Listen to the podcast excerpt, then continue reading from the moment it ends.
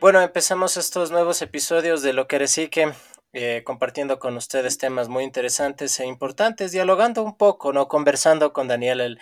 las nuevas dinámicas de estos episodios va a ser una especie de conversa, este, basándonos en argumentos que pues la academia, nuestro estilo de vida y, la, y las situaciones que estamos pasando nos han, nos han demostrado, ¿no? nos han hecho ampliarlos. Sí, hoy vamos a tratar un tema que me parece súper interesante, ya que todos en algún momento de nuestra vida hemos tenido algún sufrimiento, ya sea físico o emocional. Y partiendo sobre qué es el sufrimiento, ¿no? O tratar de entender el sufrimiento. Muchas personas pueden pasar toda su vida sufriendo, pero sin saber por qué. Ni, ni se hacen esa pregunta del por qué estoy sufriendo. Todos, todos tenemos esta cuestión de que sí estoy sufriendo, pero ¿cuál es lo, lo, lo principal de esa idea, de esa premisa, ¿no? Saber que antes de una emoción está el pensamiento. O sea, como nosotros pensamos, es como luego cualquier cosa que nos pase eh, se, va a hacer un sentimiento muy fuerte o depende cómo lo asimilemos. Bueno, yo pienso que el sufrir está asociado con sentimientos de, dolor, de pena, de tristeza. Em, pienso que existen, bueno, existen cuatro causas del sufrimiento, ¿no? Que puede ser el temor, la frustración, la sumisión, el no querer o el no poder hacer algo que la persona quiere. Y esto, al no poder hacer las cosas que desea, puede generar un gran, un gran, una gran incomodidad, no tiene ese placer que se necesita para poder estar bien. Y también pienso que estos dolores físicos que se presentan a veces en nuestro cuerpo, eh, de alguna u otra forma sí afectan a nuestras emociones, de cómo nosotros podemos llegar a sentirnos. O sea, son más que nada pensamientos, ideas. ideas. Y cuando obviamente ya viene algo físico, ya pues es un dolor físico que se evidencia en el cuerpo, ¿no? Como una persona, no sé, que tuvo un accidente y eh, se quedó paralítica y bueno, eso obviamente no solo le va a afectar físicamente, también ya le va a empezar a afectar emocionalmente. Entonces, como hace un tiempo hablábamos, nuestro cuerpo y nuestra mente siempre van a estar relacionados. Y por supuesto que existe el sufrimiento emocional y el sufrimiento físico. Pero por eso es importante tratar de entender qué es lo que nos sucede. O sea, muchas de las veces solos no podemos, ¿no? No divisamos todo el panorama. A veces es importante tener otra persona que nos ayude a describir qué es lo que nos está sucediendo. Porque a veces podemos estar sufriendo por cosas que no son verdad. O sea, que nuestra mente o, un pensamiento recurrente, se podría decir que está ahí, este, está afectándonos de una manera que, ya no la podemos controlar. ¿sí? ¿Cómo crees tú que, que, se podría solucionar eso? Porque si es verdad, mira, yo no te voy a mentir, yo como un, ser humano igual al resto, eh, he tenido estos pensamientos que de una u otra forma nos llevan a, sufrir, a, sentirnos mal a angustiarnos, a, deprimirnos, porque creo que del sufrimiento salen todas estas cositas también, ¿no es cierto? O todas estas cositas sumadas suman un sufrimiento. Sí.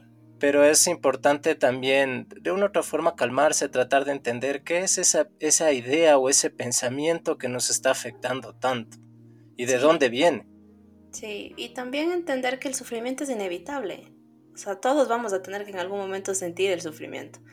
Y creo que lo importante de esto es primero aceptarlo, aceptar que es parte de nuestra vida, es parte de nosotros, algo que va a pasar en algún momento y entenderlo. Al entenderlo nosotros ya vamos a poder incluso poder ver qué se puede hacer para evitar o incluso hasta para sanar ese dolor que estamos sintiendo en ese momento. Pero lo importante es comprender que hay que aceptar eso. Es que eso no se puede evitar. No puedes evitar el sufrimiento. Claro, no se puede evitar, sin embargo, sí se lo puede entender y, sobrellevar, o sea, aprender a convivir con eso, sí, porque no puede modificarnos nuestra vida un pensamiento que tal vez tiene una solución, porque nosotros un día podemos levantarnos y ver que todo está complicado, que todo está difícil. Sin embargo, hay oportunidades ante todo eso, sí, ah, o sea, depende de nuestra visión que tengamos sobre la vida y, y cómo nos programemos para vivirla. Eh, por eso es importante de una otra manera, como yo digo a veces, eh, acudir donde un profesional, pero también llenarse de literatura que nos aporte eh, ideas nuevas, ¿sí? Porque existen existen casos y, y, personas que han logrado superarlo y que han sobrevivido, pero sufrimientos más terribles, ¿no? Como la pérdida de un ser querido o alguna cuestión que marcó la vida de ellos. Y, y, llegar a comprender ese pensamiento, cómo va afectando las dinámicas de su vida, es súper importante. Eh, sin embargo, tú, Dani, ¿cómo, ¿cómo comprendes tú los sufrimientos? Por ejemplo, tus sufrimientos. Sí, o sea, siempre creo que he comprendido el origen de mi sufrimiento. Em, siempre ha habido que ponerle alguna palabra, ¿no? Indicar de dónde viene el dolor, porque si no lo ponemos, no lo señalamos, no lo explicamos, eh, no podemos trabajar sobre eso. Eh, incluso nosotros muchas veces sí sabemos de dónde viene, o sea, eh, aunque no lo queramos aceptar o no lo podamos mencionar, pero sí sabemos cómo viene un sufrimiento. Entonces, em, el sufrimiento siempre va a venir asociado de otras formas, no siempre tiene que ser algo que, bueno, yo pienso que de alguna forma el sufrimiento nos va a paralizar un, rato, un ratito la vida, nos va a parar un ratito a sacudir y bueno, después nos vuelve a poner en el suelo y nos vuelve a equilibrar, ¿no? Eh, son etapas muy difíciles las que se está viviendo en este tiempo. Hay mucha gente que está viviendo mucho sufrimiento, no solo por pérdidas de familia, de gente que aman, sino también de pérdidas eh, económicas, de pérdidas eh, de relaciones, que hay gente que está todavía viva, pero ya se pierden, se separan. Y ha sido un tiempo de, de, autodescubrir, de autodescubrirse, también de conocer las fortalezas que, a veces nosotros consideramos que no tenemos, pero que están ahí presentes en nosotros, ¿no? Sí, sí, eso es importante, como tú mencionabas. Eh, tocar fondo y luego darse cuenta de que ya no hay nada más y, y levantarse uno mismo y tratar de buscar las soluciones. Eh, la realidad que a veces nosotros vivimos en estos tiempos pueden ser un poco difíciles. Sin embargo, ¿cómo, cómo llevar esas condiciones de vida que tal vez me estén afectando a mí? ¿Cómo entenderlas? Porque habrán personas que en este momento estarán en su casa viviendo una pandemia y como se dice en el psicoanálisis, no es caso por caso.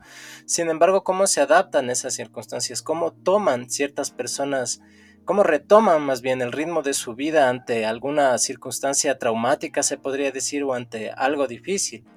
Eh, muchas de las veces no tiene que ver tanto con alguna inteligencia emocional o tal vez sí, sino también del, proceso tal vez de crianza que tuvo esa persona, de, de, porque mira, nosotros en las escuelas no nos enseñan a entender nuestras emociones, por ejemplo, pero cómo aceptar eso, cómo resolver eso, cómo calmar ese sufrir primero no creo que haya una como una receta para poder dar a la gente, ¿no? Eh, la fortaleza no se está midiendo eh, desde cómo, cuánto se aguanta una situación que genera sufrimiento. Pienso que se va desde cómo la persona puede afrontar esa situación. Como tú lo mencionabas, no todas las personas eh, no todas las personas van a, actuar, igual, porque tal vez mi sufrimiento, lo que me cause mi sufrimiento no sea lo mismo para ti, para ti tal vez no sea nada. Entonces, tal vez de alguna forma pienso que em, esto se puede de alguna forma aliviar o sentirse un poco mejor cuando la persona acepte que eso está pasando y sentir lo que está pasando. Si es que este está viviendo algo muy difícil, pues sentirlo. Y parte de sentir es aceptar por muy difícil y por muy feo que se escuche, la única manera de poder de alguna forma aliviar el sufrimiento es sintiéndolo y viviéndolo, aceptándolo. Porque esto hay que comprender que también va a pasar. O sea, el, por más difícil que se vean las cosas, va a pasar el tiempo y la persona va a sentirse mejor. Y más cuando lo expresa, el sentirlo implica hablarlo, llorarlo, tener iras, estar molesto, el sentir ese momento creo que es lo más importante, porque cuando las personas no lo hacen, eh, ese sentimiento va a salir de cualquier forma y no siempre va a salir de, las mejor, de la mejor forma. Entonces, es mejor que salga en el momento que se está viviendo. Yo sé que es muy difícil para muchas personas hacerlo también, ¿no? Pero ese es el camino. Claro, hay, hay cuestiones que ahora también se pueden utilizar, por ejemplo, eh, las llamadas a estos centros de ayuda, eh, que hay varios, ¿no? que tú has participado de algunos y sabes de que ayudan a sostener a las personas en momentos, en momentos de sufrimiento, ¿sí? en un sufrimiento tal vez que no es comprendido, tal vez, tú sabes que a veces la mente nos traiciona, ¿no? A veces pueden ser también cuestiones que pasaron hace algún tiempo, pero que llegaron en estas épocas y, consigo trajeron otras complicaciones, ¿sí? Y como ahora ya no se puede salir, ya no se puede hacer lo que comúnmente se hacía, ¿no? Eh, existen ahora estos métodos de, por Zoom, por llamada, y de, una u otra forma poner en palabras todo lo que sentimos. Y, algunos son hasta gratuitos, ¿no es cierto? La idea es solucionar un problema coyuntural que, es el de la salud mental y cómo eso afecta a algunas personas que están en el encierro, porque como sabemos existen personas que están pasando, por ejemplo, por aparte de que está una pandemia, alguna enfermedad. O están como un cáncer o cosas así, o, también están con algunos problemas económicos o, cosas así. O sea, la idea de estas llamadas es sostener, ¿no es cierto? ¿Cuál es la idea de eso? Eh, este tipo de llamadas se hace una contención emocional. Eh, se podría llamar hasta un cierto punto puntual porque las personas que llaman en ese sentido están desbordadas. Eh, por el trabajo que yo he podido realizar me he dado cuenta que muchas de estas llamadas, por ejemplo, eh, lo que hacen es que muchas personas necesitan ser escuchadas. Y más cuando es un ajeno, porque cuando es el ajeno, las personas no se sienten cohibidas, porque no les conocen. En cambio, como cuando vas a alguien conocido, sientes ese miedo de que te juzguen, de que te enojes, que se sientan molestos por lo que tú cuentas. Y estos encuentros han permitido que muchas, muchas personas se puedan sostener en este tiempo que está siendo de tanta angustia, de tanto dolor, de tanto malestar. Y ha funcionado súper bien. O sea, realmente se puede, yo he recibido por llamadas y ha sido encuentros y espacios donde la persona puede desahogarse. Que es esto que yo te comentaba hace un momento, que es el sentirlo en el momento de sufrimiento, el desahogar, es como el el permitir que salga todo eso y, nada, generar un alivio, porque aunque no parezca el hablarlo, sí genera alivio. El, el hablarlo, el llorarlo, el... Ah, todas esas cosas ayudan puntualmente. El expresarlo en serio, o sea, porque realmente a veces muchas personas no, tal vez no lloren, no lo sientan, pero no sé, hagan un cuadro, o escriban algo. El escribir también funciona súper bien para, muchas personas, el escribir lo que sienten. Em, el tener un diario también. Y hay muchas formas de sacar también el sufrimiento. Y creo que también se ha evidenciado en, lo largo de la historia de la vida que muchos, eh, muchos artistas han sacado su dolor, su sufrimiento con música, con el arte. Em, y de alguna manera han aliviado ese dolor, ¿no? Pero mucha gente lo esconde, lo maquilla, o sea, lo disfraza ese sufrimiento. Y hasta un punto en que ya no se pueden sostener ni ellos mismos. Bueno, yo pienso que primero la gente que ha sido, que tiene tendencia suicida, eh, sí son personas que alertan o que sí, sí exponen algún momento lo mal que se sienten.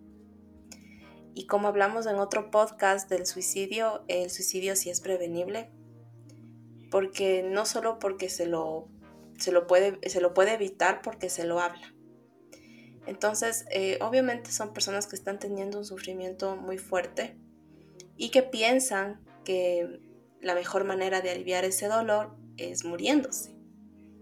Y el objetivo del, del trabajo o incluso de los centros que existen para poder sostener a las personas que tienen estos deseos de morir es indicarles otros caminos para, para poder sobrellevar el dolor, porque el dolor está ahí y el dolor es algo que hay que trabajarlo. Hay que trabajar en estas cosas que las personas están sintiendo. Y tiene un proceso, esto es un proceso, esto lleva un tiempo Y es importante que se, se, comprenda eso también, porque no es que mañana una persona que quiere matarse, alguien le dice no te mates y la persona no se va a matar. O alguien le dice no te mates, yo te quiero y no se va a morir. No, o sea, desde ese lado no viene porque la dinámica de la mente de esa persona es distinta. Entonces, para entender ese momento hay que, hay que ser, esto es algo de tiempo y de paciencia. Entonces, eh, son personas que tienen sufrimiento, un, sufrimiento, una herida bien, bien profunda. Eh, habría que trabajar también como caso por caso, ver qué es lo que sucedió, de dónde vienen estas heridas. Pero el suicidio es prevenible. Y también las personas que tienen este deseo constante de morir, eso sí se puede trabajar. Y sí es importante también estar, estar alertas, estar pendientes, porque más si es de tu círculo cercano, eh, tú puedes mirar eso. Y sí es importante. Eh, también, como dije en un inicio, comprender nuestros pensamientos, saber qué es lo que nos, afecta. Eh,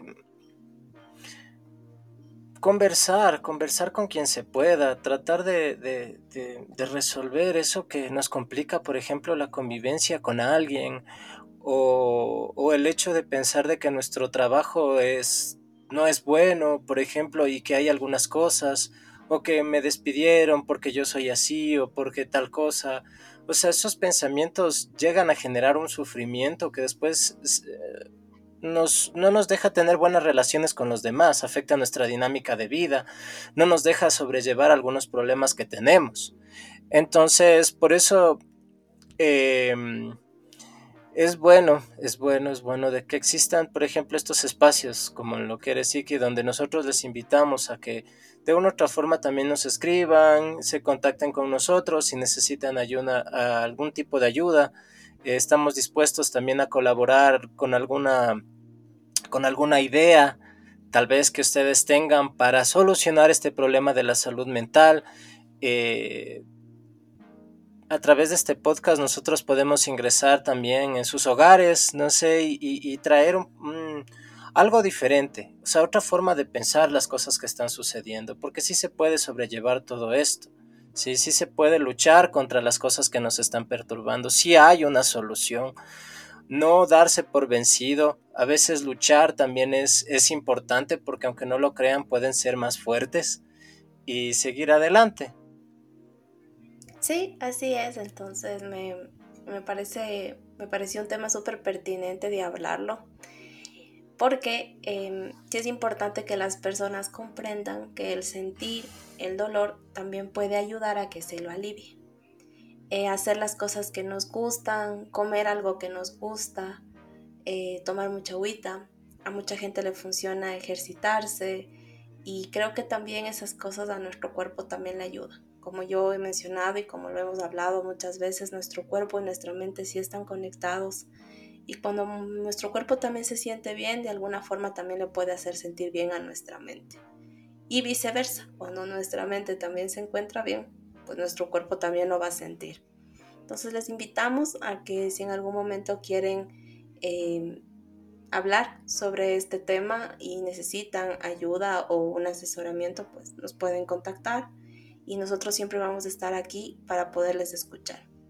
Así que les agradecemos por el espacio y les mando un abrazo bien fuerte.